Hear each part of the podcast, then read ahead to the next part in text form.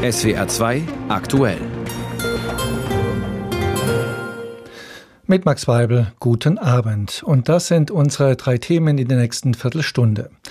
Kindesmissbrauch. Die Bundesjustizministerin schwenkt um. Lambrecht spricht sich für härtere Sprachen aus. Dazu gleich ein Gespräch. 26.000 Stellen weg bei der Lufthansa. Was das bedeutet und wie das zu bewerten ist, das kommentieren wir. Struktureller Rassismus. Die Debatte schwappt nach dem Tod von George Floyd in den USA nach Deutschland.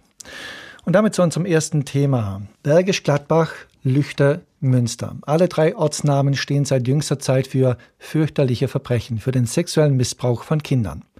Die Liste ließe sich beliebig fortsetzen und es würden auch Namen in unserem Sendegebiet auftauchen, zum Beispiel Staufen bei Freiburg. Die Geschichten, die im Zusammenhang mit den aufgedeckten Taten stehen, sind verstörend. Man will die Details eigentlich gar nicht wissen.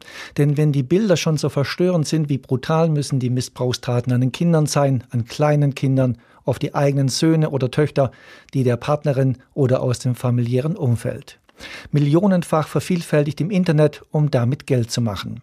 Nur nach zahlreichen Fällen diskutieren Politiker, ob die Strafen für die Taten und für die Verbreitung der Bilder und Videos verschärft werden sollen.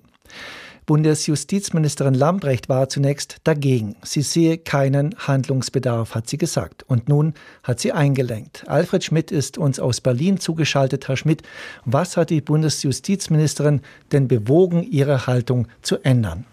Ja, das wurde sie auch gefragt, als sie vor einer Stunde vor die Mikrofone ging und gesagt hat, dass sie eben äh, in der Diskussion um eine Verschärfung des Strafmaßes bei sexueller Gewalt gegen Kinder eben jetzt eine solche Verschärfung befürwortet. Aber sie hat sich ein bisschen um die Antwort herumgeschummelt, würde ich mal sagen. Ich tippe mal drauf, es war tatsächlich erstmal der Druck der öffentlichen Diskussion und dann aber auch Druck vom Koalitionspartner Union. Denn wir haben es ja in den 36 Stunden, die das schon jetzt in dieser sehr erhitzten Diskussion ist, das Thema mitbekommen, dass eine höhere Mindeststrafe Strafe bei sexuellem Missbrauch von Kindern vom äh, kompletten CDU-Präsidium gefordert wurde. Und äh, Generalsekretär der CDU, Paul Ziemiak, hat auch gesagt, härtere Strafen für Verbreitung von Kinder Kinderpornografie müsse da auch her. Also da war der Druck schon ziemlich hoch. Die Union hat ja gefordert, Sie haben es gerade anklingen lassen, dass Taten, die im Zusammenhang mit sexuellem Missbrauch stehen, nicht als Vergehen, sondern auf jeden Fall als Verbrechen gewertet werden. Hat sich die Ministerin denn dazu geäußert? Ja, das hat sie. Sie hat also angekündigt, dass, bei, dass in beiden Fällen tatsächlich dies nur noch als Verbrechen gewertet werden könne und nicht mehr als Verbrechen gewertet werden darf. Sie hat also im Grunde angekündigt, man muss dann natürlich den Gesetzestext anschauen, wie das tatsächlich formuliert ist. Aber de facto bedeutet das eine Anhebung des Strafmaßes. Denn äh, bislang sind die beiden Paragraphen im Strafgesetzbuch mit äh, Mindeststrafen von drei Monaten bei Kinderpornografie, also Erwerb, Vertrieb, Besitz und sechs Monaten Freiheitsstrafe bei sexuellen sexuellem Kindesmissbrauch äh, strafbewehrt. Das soll sich nun ändern. Hören wir mal kurz rein, was die Ministerin da gesagt hat. Es muss ein klares Signal von dieser Gesellschaft ausgehen, dass wir sexuellen Missbrauch nicht akzeptieren und dass wir ihn mit allen Möglichkeiten bekämpfen. Und deswegen will ich härtere Strafen ermöglichen für sexuellen Missbrauch. Das muss klar zum Ausdruck kommen, ohne Wenn und Aber ein Verbrechen. Und wer mit Kinderpornografie Geld verdienen will oder eine Tauschbörse betreiben will, auch dem muss klar werden, dass es sich um ein Verbrechen handelt und eben auch über das Strafmaß darauf reagiert wird. Also klares Signal, härtere Strafen sowohl für sexuellen Kindesmissbrauch als auch für Kinderpornografie. Dann lassen Sie uns zum Abschluss vielleicht noch äh, kurz eine Bewertung vornehmen. Das Einlenken der Bundesjustizministerin, äh, ist das eher dem Burgfrieden in der Koalition geschuldet oder ist sie tatsächlich umgeschwenkt? Mein Eindruck ist, dass sie die Sache sehr ernst nimmt, dass es ihr auch persönlich nahe geht. Ich glaube, das hat sie anklingen lassen in den Interviews zuvor, dass sie befürchtet hat, dass das System der Strafandrohung in eine Schieflage kommt. Und sie hat ja auch immer, wie viele SPD-Politikerinnen und Politiker betont, dass es ein Ausschöpfen gibt, dass es bereits hohe Strafbewährungen gibt. Aber der Druck wurde dann doch zu hoch. Herbert Reul, der Innenminister aus Düsseldorf des Landes Nordrhein-Westfalen, hat bereits signalisiert, dass er das auch begrüßt. Ich glaube, es war ein bisschen von beidem. Alfred Schmidt aus unserem Studio in Berlin. Vielen Dank für das Gespräch und die Einschätzung.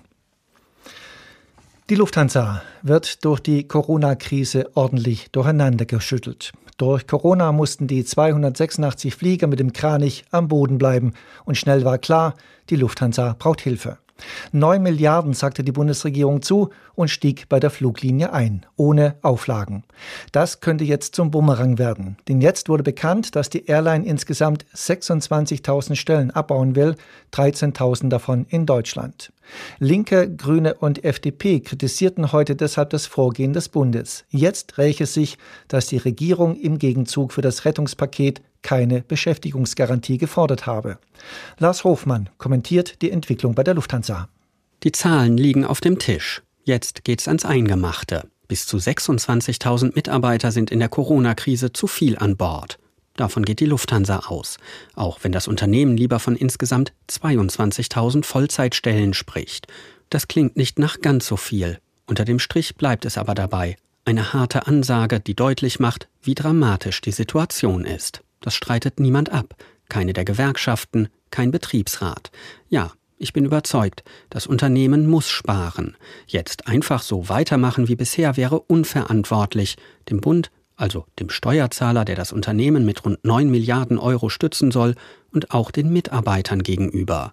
Nicht zu reagieren würde die Lage noch verschlimmern, könnte die Lufthansa wirklich in den Abgrund reißen. Dann wären im schlimmsten Fall Hilfsmilliarden und Arbeitsplätze dauerhaft verloren. Das größte Problem, das ich sehe, alle Entscheidungen müssen im Schweinsgalopp getroffen werden. Denn in gerade einmal zwei Wochen muss alles ausgehandelt sein.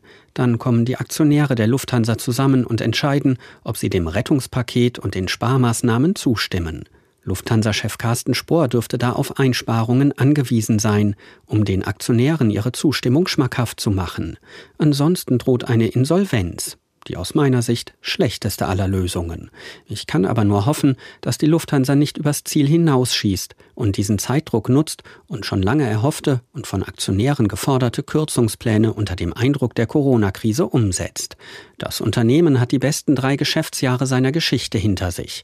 Trotzdem gab es schon vor Corona immer wieder massive Forderungen, die Kosten zu senken. Übersetzt heißt das Stellenabbau. Deshalb kann ich die Pilotengewerkschaft Cockpit verstehen, genauso Verdi und UFO für die Flugbegleiter, die jetzt unter Zeitdruck nicht einfach allem zustimmen wollen. Ich halte es für richtig, dass sie Sicherheiten und auch den Verzicht auf betriebsbedingte Kündigungen fordern. Sie alle wissen, wie dramatisch die aktuelle Lage ist, haben auch schon durchblicken lassen, dass sie zu Gehaltsverzicht bereit sind. In meinen Augen ist es falsch, nun einfach Mitarbeiter zu entlassen. Es gibt auch andere Wege, die Kosten zu senken, solange die Lufthansa unter Corona leidet. Die Piloten haben bereits angeboten, vorübergehend auf große Teile des Gehalts zu verzichten. Und neben anderem sind auch befristete Teilzeitmodelle denkbar. Die Beschäftigten haben dann zwar weniger Geld in der Tasche, der Vorteil für alle, das Unternehmen kann enorme Summen sparen, solange die Corona-Krise anhält, und die Mitarbeiter behalten ihren Arbeitsplatz. Wenn dann am Tag X wieder mehr geflogen wird, können sie wieder mehr arbeiten. Die Lufthansa ist jetzt aus meiner Sicht am Zug, muss zeigen, dass sie sich in der Corona-Krise nicht vergaloppiert. Den Bund und die Aktionäre zufriedenstellen ist das eine. Ohne ihre Mitarbeiter kommt sie langfristig aber auch nicht aus. Die darf die Lufthansa nicht verprellen. Lars Hofmann kommentierte. Der Tod des Afroamerikaners George Floyd durch weiße Polizisten hat in den USA eine Debatte über strukturellen Rassismus ausgelöst. Jetzt kommt diese Debatte auch in Deutschland an. SPD-Parteichefin Esken hatte diesen Vorwurf erhoben.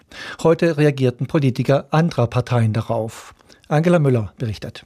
In der Debatte um Rassismus und Polizeigewalt hat sich die innenpolitische Sprecherin der Grünen Bundestagsfraktion Mihalic für eine differenzierte Betrachtung ausgesprochen.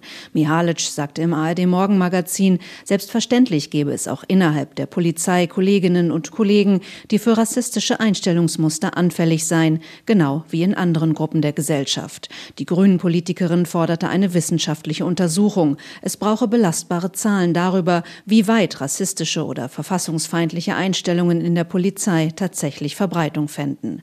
Mihalic bekräftigte zudem die Forderung der Grünen nach einem Polizeibeauftragten als Ansprechpartner für Bürger und Polizeibeamte.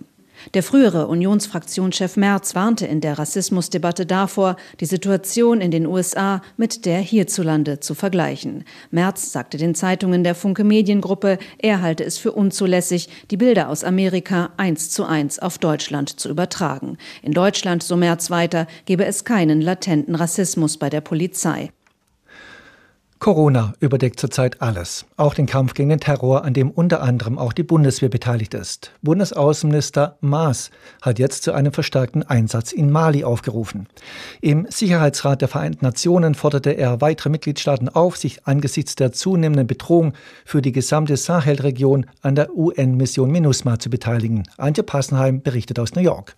Deutschland werde sein Engagement für den UN-Einsatz fortsetzen und teils ausweiten, sagte Maas. This is not the time dies ist nicht der Zeitpunkt, sich zurückzuziehen. Ohne Frage bleibe die Situation in Mali eine Bedrohung für internationalen Frieden und Sicherheit. Gewalt und Unruhen breiteten sich vor allem im Zentrum des Landes aus. Zwar habe es zuletzt Fortschritte bei der Bekämpfung des Terrorismus gegeben, doch griffen Milizen unverändert Zivilisten und Sicherheitskräfte an. Maas warnte. Ihre Ziele liegen teilweise auch außerhalb Malis, in Nachbarländern und potenziell auch in Europa. Die Bundeswehr beteiligt sich mit rund 1100 Soldaten an der UN-Mission. Sie gilt als die gefährlichste, die derzeit läuft. Der Bundestag hat sein Mandat für die deutsche Beteiligung an MINUSMA Ende Mai verlängert. Die Mission soll den Friedensprozess in dem nordafrikanischen Land unterstützen. Der Norden Malis wird von teils islamistischen Rebellen terrorisiert. Der UN-Einsatz flankiert eine französische Militäraktion. Kritiker bezweifeln seine Wirksamkeit. Das Mandat läuft bis zum Ende des Monats. Bis dahin müssen die Vereinten Nationen es erneuern. In der Schweiz sollen künftig homosexuelle Paare heiraten dürfen. Der Nationalrat stimmte heute für die Ehe für alle. Die Vorlage sieht außerdem vor, dass lesbischen Paaren die Zeugung von Kindern per Samenspende erlaubt werden soll. Ob die Gesetzesänderung tatsächlich kommt, ist damit aber noch längst nicht entschieden. Eine Volksabstimmung darüber ist nicht ausgeschlossen. Die Tagesschau an einem Freudentag für die gleichgeschlechtlichen Paare in der Schweiz. Les en titre, les couples homosexuels devraient pouvoir se marier. Le Conseil national a dit oui ce matin au mariage pour tous et toutes à une large majorité. Regelrecht euphorisch berichtete das Schweizer Fernsehen über die Entscheidung der großen Parlamentskammer in Bern. Mit deutlicher Mehrheit stimmten die Abgeordneten des Nationalrats für die Gesetzesänderung, die gleichgeschlechtlichen Paaren die Ehe ermöglichen soll, so wie das in fast allen Ländern Westeuropas Europas bereits der Fall ist. Von einem historischen Schritt war denn auch die Rede. Die liberale Nationalrätin Katrin Bertschi sagte, Die Vorlage trägt den Namen Ehe für alle. Es geht aber um weit mehr als sich vermuten ließe, weit mehr als ums Heiraten. Es geht darum, ob die Grundrechte der Verfassung, die eigentlichen Menschenrechte, Gültigkeit haben. Und zwar für alle. In der Schweizer Bundesverfassung steht, das Recht auf Ehe und Familie ist gewährleistet. Und da steht auch, alle Menschen sind vor dem Gesetz gleich. Und nicht die einen sind ein bisschen ungleicher.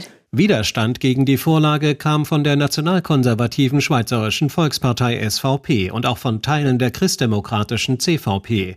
Der umstrittenste Punkt war der Zugang zur Samenspende für lesbische Ehepaare. Der SVP-Abgeordnete Yves Niedecker machte seine Bedenken noch einmal deutlich. Hier kommen wir zum wahren Kern der absurden Vorlage, die einen teuflischen Charakter hat. Es geht doch letztlich darum, einer Frau die Vaterschaft zu ermöglichen.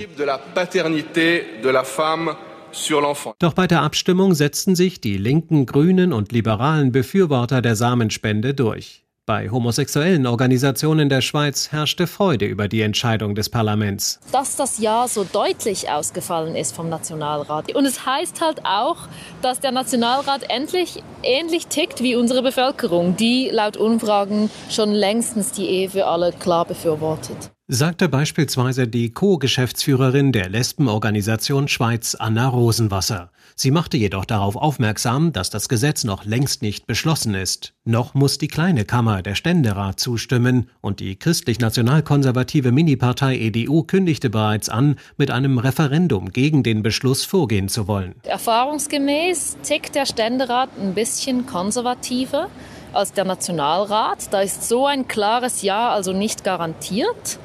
Dass die Schweiz im Falle einer Abstimmung, wenn das Referendum durchkommt, Ja sagen wird, davon gehen wir eigentlich aus. Jedoch sei nicht ausgeschlossen, dass letztlich nur eine abgemilderte Form der Ehe für alle kommt, quasi eine eingetragene Partnerschaft plus. So oder so, bis in der Eidgenossenschaft erste lesbische und schwule Paare zur Eheschließung ins Standesamt ziehen können, wird noch einige Zeit vergehen. Schweizer Politik ist langsam. Berichtet Dietrich Karl Meurer. Und das war SWR 2 aktuell mit Max Weibel. Es ist 18.20 Uhr.